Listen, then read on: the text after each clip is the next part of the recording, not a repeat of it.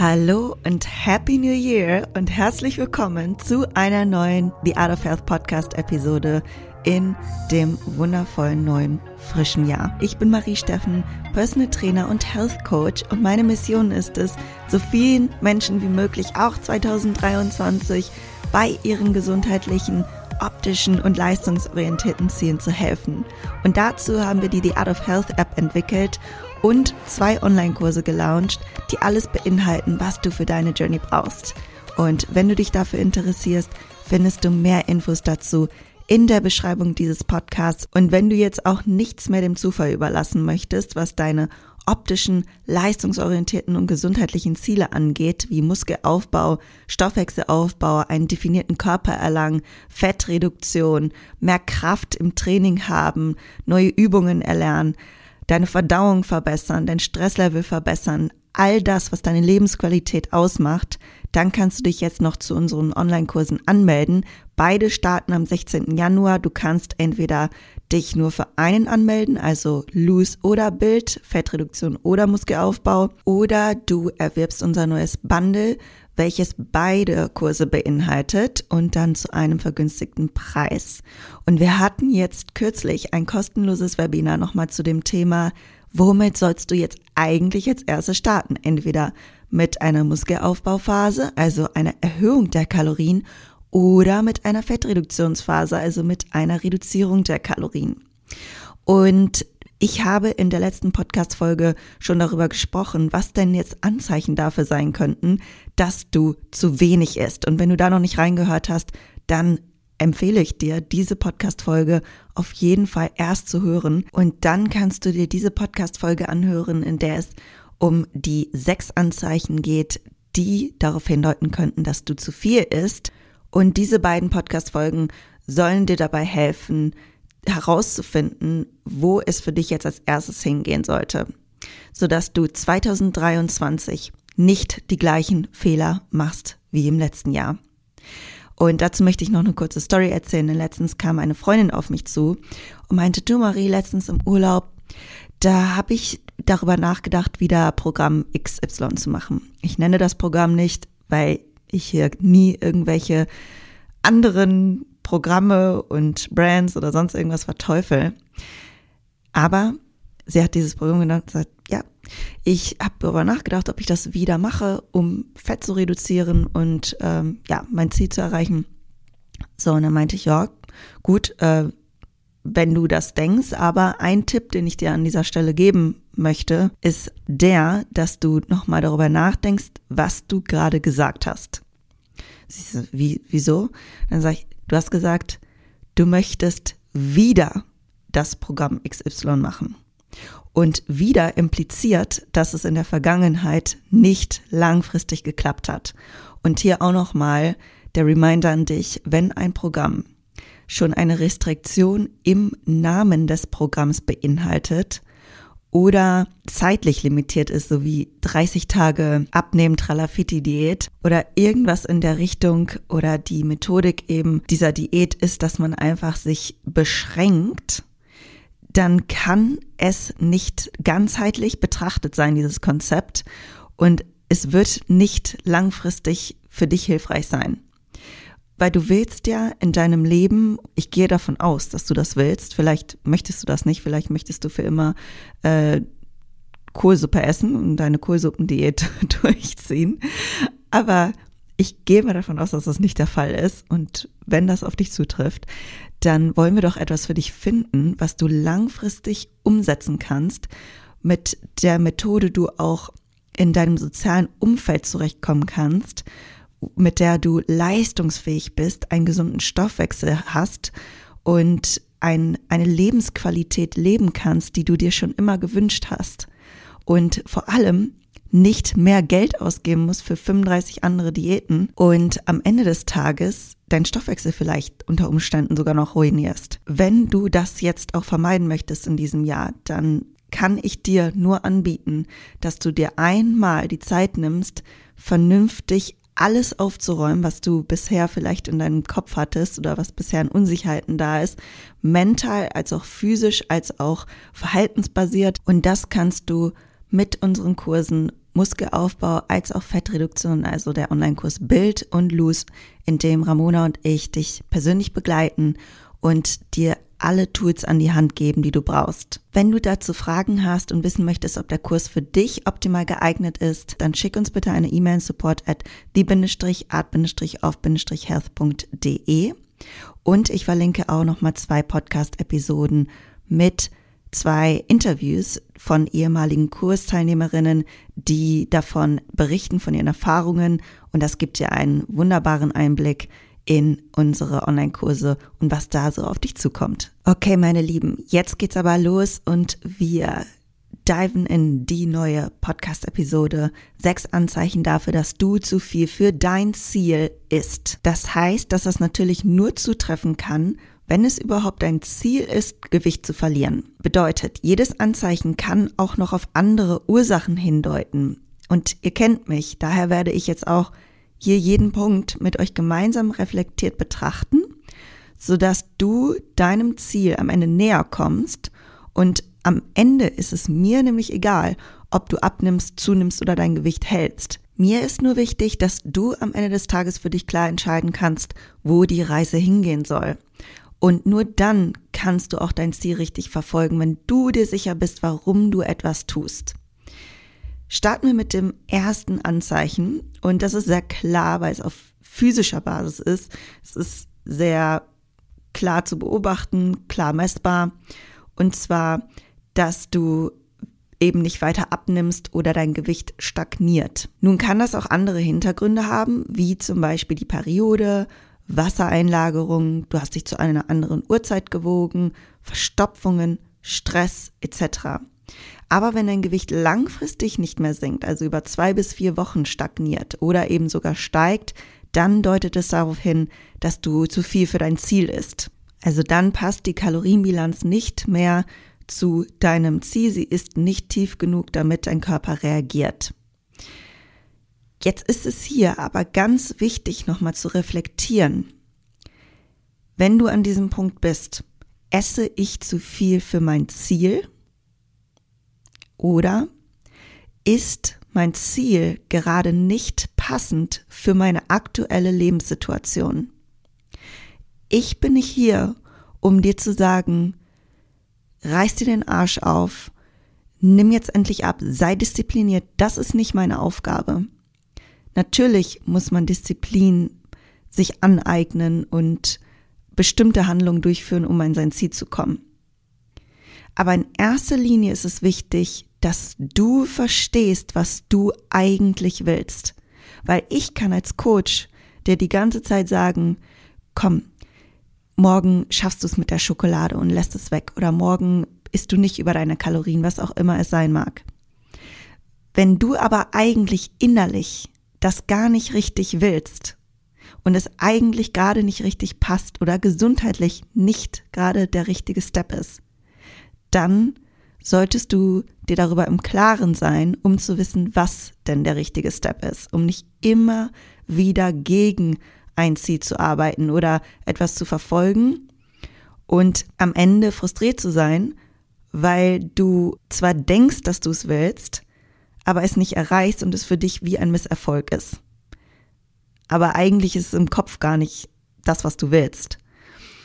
Und ich möchte euch dazu eine passende Nachricht vorlesen, denn äh, die kam von einer Instagram-Followerin und sie schrieb, Liebe Marie, es ist fast schon erschreckend, dass von dir immer dann ein Post oder ein Podcast kommt, der genau das Problem adressiert, das ich habe. Ich stehe gerade genau an der Stelle, dass es so wie bisher nicht funktioniert. Deine App ist wirklich toll, aber ich kämpfe doch sehr mit der Umsetzung. Das heißt, sie wollte ganz gerne Fett reduzieren, kriegt es aber nicht so wirklich hin, das umzusetzen. Die Kalorienzahl für die Fettreduktion ist für mich gerade zu knapp und das macht es mir schwer, so dass ich mich frage, ob das wirklich mein Ziel ist. Denn ich quäle mich schon. Daher danke für den Reminder. Denn ich hatte auch darüber gesprochen, dass man sich darüber im Klaren sein muss. Natürlich wollen wir auch immer zu sehen, dass das Defizit nicht zu groß ist. Und das ist die Voraussetzung. Aber da sie meine App nutzt, weiß ich, dass das Defizit nicht zu groß ist. Und wenn kein Defizit da ist, wird man nicht abnehmen. So, das ist einfach Fakt.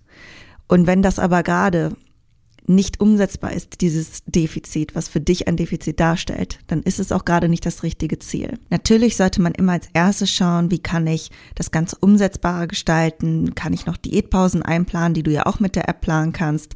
Kannst du dein Stresslevel oder deinen Schlaf verbessern und all diese Komponenten? Aber wenn auch das alles schon zum höchsten Potenzial daran an den Stellschrauben gedreht wurde und da nichts mehr dran zu rütteln ist, und ähm, der Stoffwechsel sich ja jetzt auch vielleicht in ihrem Fall tief adaptiert hat, dann ist die Kalorienbilanz einfach zu tief, um da jetzt noch ein Defizit von zu schaffen. Dann sollte man erstmal einen Stoffwechselaufbau machen, so wie ihr das ja auch schon von mir kennt. Eine Sache möchte ich an dieser Stelle noch ansprechen. Wenn du meine App nutzt und dann den Anfangsfragebogen durchläufst, dann kommt am Ende ein Screen, ob du deine aktuelle Kalorienbilanz kennst. Und wenn du schon ungefähr weißt, was du so verbrauchst oder was du gerade so isst, dann gib dort bitte deine aktuelle Kalorienbilanz ein. Das wird dir ein genaueres Defizit, eine genauere Startkalorienbilanz, auch für den Muskelaufbau, wenn du Muskelaufbau willst, liefern wenn du selber schon gerade deinen Erhalt in etwa kennst. Also wenn du deine Kalorien schon trackst, dann gib deine getrackten Kalorien ein, sofern das auch der Wahrheit entspricht,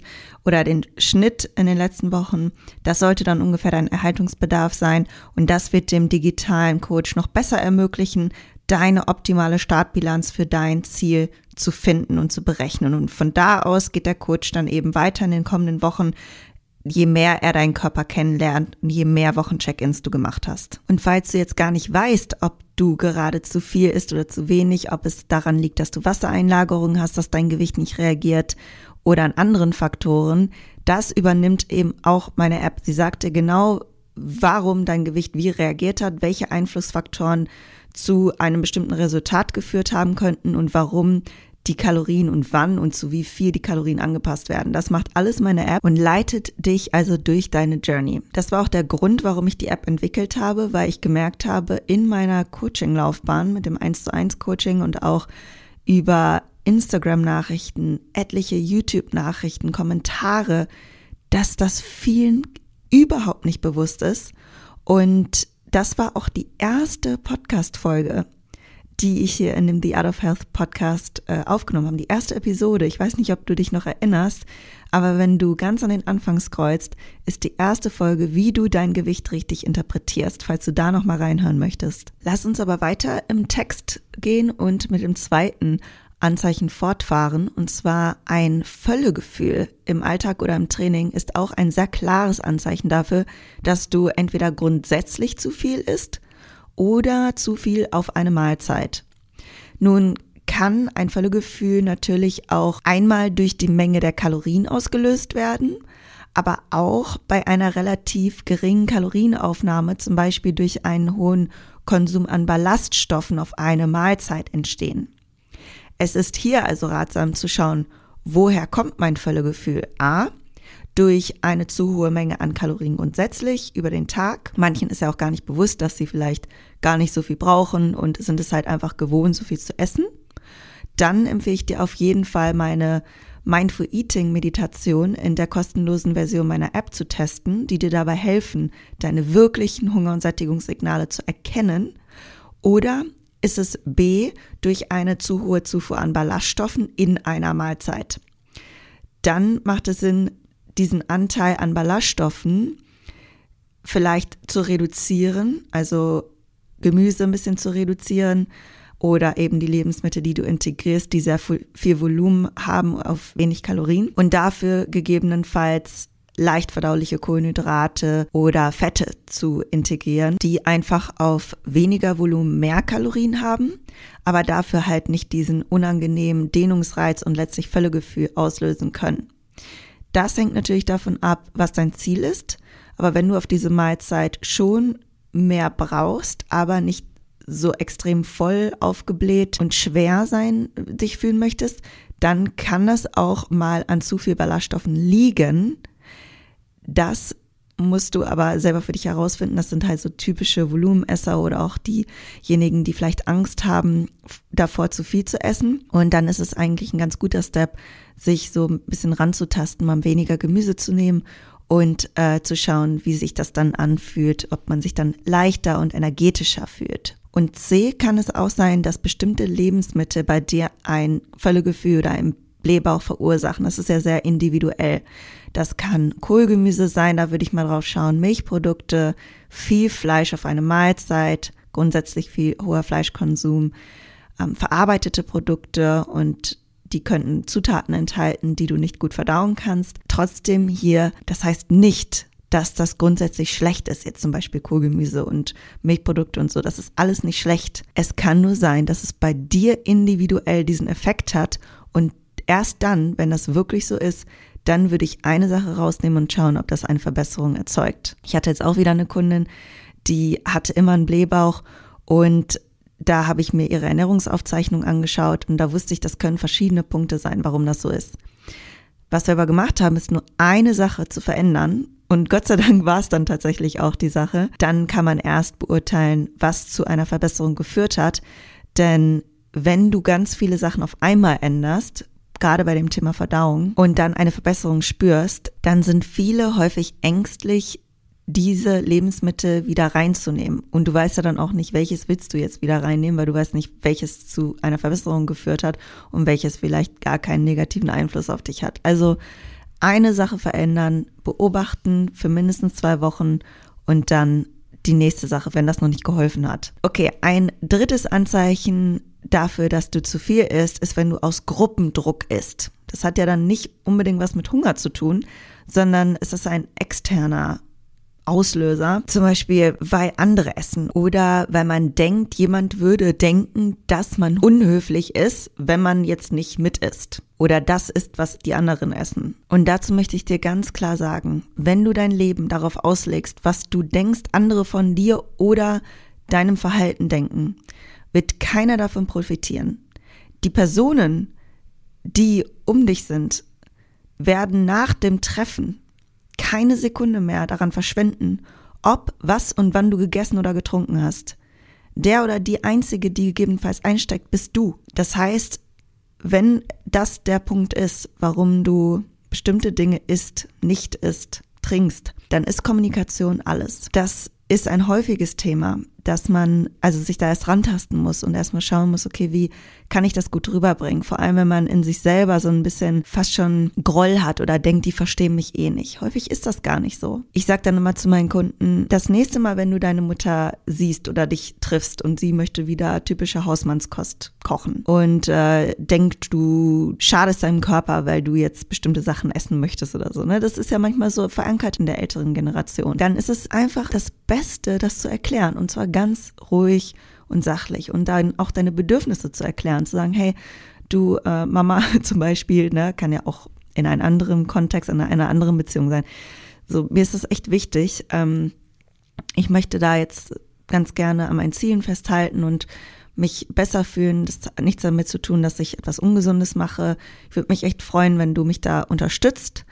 Ähm, ist es vielleicht möglich, dass du eine Portion normale Kartoffeln für mich mitkochst, jetzt mal so als Beispiel, oder ein bisschen Gemüse, oder ist es okay, wenn ich mein Gemüse mitbringe, dass ich so ein bisschen was noch dazu habe?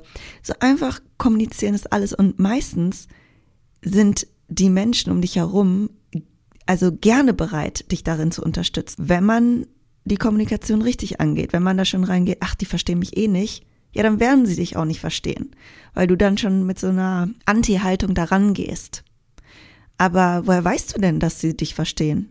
Du hast es doch noch nie richtig erklärt.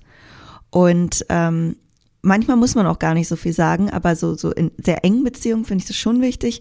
Und wenn das jetzt einfach mal so ein Treffen ist oder man geht auf den Weihnachtsmarkt und äh, keine Ahnung, wir jetzt vielleicht nicht sechs Glühwein mittrinken, sondern einer reicht, dann muss man manchmal gar nicht viel sagen, manchmal reicht auch gar nichts. Vielleicht kannst du ja selber mal schauen, ob du schon so eine Haltung ausstrahlst, die verstehen mich jetzt eh nicht oder die denken jetzt gleich was. Wenn du da schon ausstrahlst, dann, wie gesagt, ist das auch so.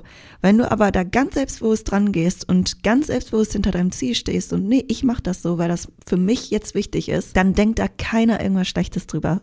Trust me. So, das wollte ich kurz losgeworden haben. Und dann kann es aber auch nochmal sein hier bei diesem Thema Gruppendruck, dass ein anderer Punkt hier eigentlich die Rolle spielt, nämlich dein eigenes Verlangen und die fehlende Disziplin, dein Ziel zu verfolgen. Da kann es auch noch mal helfen, dir die Mindful Eating Meditationen vorzuknüpfen, die wie gesagt kostenlos sind in meiner App. Einfach herunterladen, dann im FAQ ganz oben siehst du dann die Meditation. Das sind drei Audios und die helfen dir dabei, Hunger- und Sättigungssignale und vor allem Gründe, aus denen du isst, zu erkennen. Was ich dir auch empfehle, zu hinterfragen, was ist mir eigentlich wichtiger? Ist es jetzt mein Ziel oder ist es, dass ich jetzt äh, hier XY esse. Und du kennst mich. Es geht nicht um Verzicht und nie in sozialen Events irgendwie teilzuhaben und auch mal andere Sachen außerhalb seiner seines Plans oder so zu essen. Darum geht's nicht. Ich finde das ganz wichtig, dass man das auch bewusst integriert. Aber wenn es natürlich irgendwann dazu führt, dass du dein Ziel nicht erreichst, weil das oft vorkommt oder über die Stränge hinausgeht, vielleicht auch so weit, wie du das gar nicht möchtest, also da hilft es sich zu hinterfragen, was bringt mir jetzt mehr? Also dieses Be mit Bewusstsein einfach nur daran zu gehen. Dazu kann ich auch noch mal den Tipp geben, dass du Heißhunger für diese sozialen Events vermeidest, weil das wird natürlich deine fehlende Disziplin, nenne ich es jetzt mal in diesem Moment, noch schwerer machen. Also wenn du mit Heißhunger schon auf die Hochzeit gehst, dann denkst du dir, ja, jetzt ist mir eh alles egal, jetzt esse ich auch fünf Stücke Kuchen. Und das kann man ja, das ist ja kontrollierbar. Ne? Und dann reicht vielleicht auch ein Stück Kuchen und du hast einmal am sozialen Event teilgenommen. Du zeigst dir auch selber, aha, es klappt auch, indem ich nicht nur entweder restriktiv oder alles Methode mache, so, ne, die kennen wir alle, sondern es gibt auch was dazwischen, wenn man sich darauf richtig vorbereitet, wenn man nicht immer wieder in das gleiche Muster verfällt. Also Heißhunger vermeiden, um es dir dann auch leichter zu machen in diesen Situationen. Ich habe auch eine Podcast-Folge dazu, wie du an sozialen äh, Events oder im sozialen Umfeld deinen Healthy Lifestyle leben kannst, musst du mal durch meine Episoden durchscrollen. So, viertes Anzeichen ist eher verhaltensbasiert wieder und zwar das Snacken. Ich bekomme ganz oft die Frage gestellt, ob Snacken gut oder schlecht ist. Snacken ist weder gut noch schlecht. Snacken kann oder Snacks per se können für den einen hilfreich sein und für den anderen eher hinderlich, je nachdem, was das Ziel ist. Wenn du aus Langeweile snackst, stressbasiert. Das sind natürlich Sachen, die nichts mit Hunger zu tun haben und ein Anzeichen dafür sein können, dass du durch diese Snacks zu viel isst für dein Ziel. Es könnte aber auch ein Indiz dafür sein, dass du zu wenig isst in den Hauptmahlzeiten oder dass diese dich geschmacklich nicht befriedigen. Denn der Geschmack hat auch einen Anteil daran, wie satt du dich am Ende fühlst, also wie zufrieden du mit einer Mahlzeit bist und ob du danach noch Verlangen nach etwas anderem hast.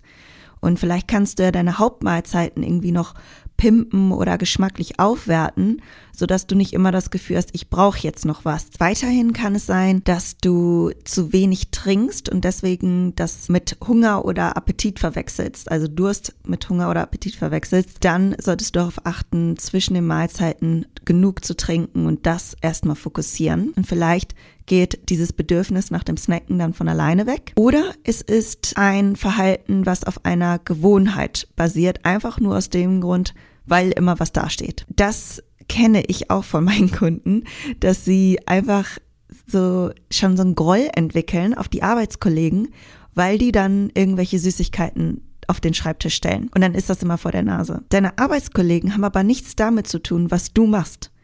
Essen und Süßigkeiten sind überall. Und ja, es kann helfen, das wegzustellen, aber letztlich ist das nicht der Grund, warum du es isst. Ja, also dein Arbeitskollege nimmt ja nicht deinen Arm und führt deinen Arm zu der Schokoladentafel und steckt sie in deinen Mund.